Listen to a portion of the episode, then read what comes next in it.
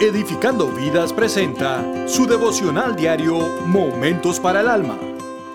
Hola, hola y feliz inicio de semana. Le habla el pastor Osvaldo Palomo de la red de Edificando Vidas desde Wimberley, Texas. Qué difícil es creer en algo que no vemos, ¿cierto?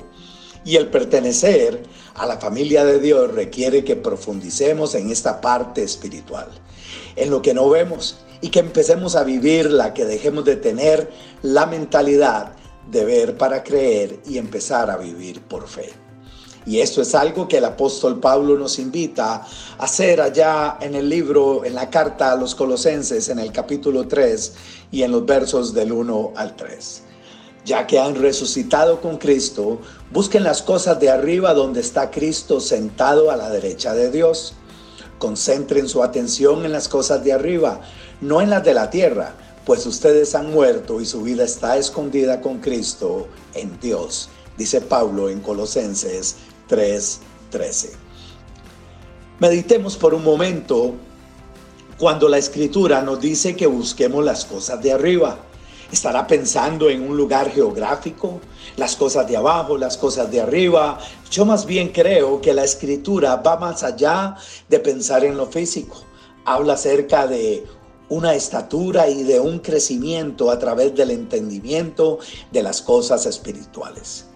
Concentrarnos y poner atención en las cosas de arriba significa enfocarnos en las cosas que van más allá de lo físico, que van más allá de lo terrenal, más allá de lo temporal.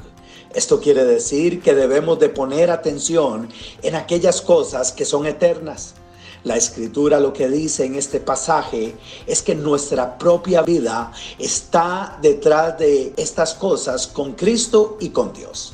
Cuando empezamos a ver la vida desde la perspectiva de Dios, a ver la vida con sentido de eternidad, las cosas cambian. La vida se torna diferente, las circunstancias, las situaciones difíciles nos ayudan para nuestro bien, entendiendo que todo en nuestras vidas funciona o más bien trabaja para nuestro bien. Por eso te invito a tomar un momento y meditar en esto. Quiero animarte en este día a que empieces a esforzarte por ver las cosas invisibles, las cosas eternas. No solamente ver las circunstancias, no solamente ver las pruebas, no solamente ver aquello que te está provocando dolor en este momento. Quiero animarte a que vivas con sentido de eternidad. Que Dios les bendiga, que pasen un excelente día viviendo todo para Jesús. Si quiere conocer más sobre nuestra red y las sedes en los diferentes países, entre a rededificandovidas.com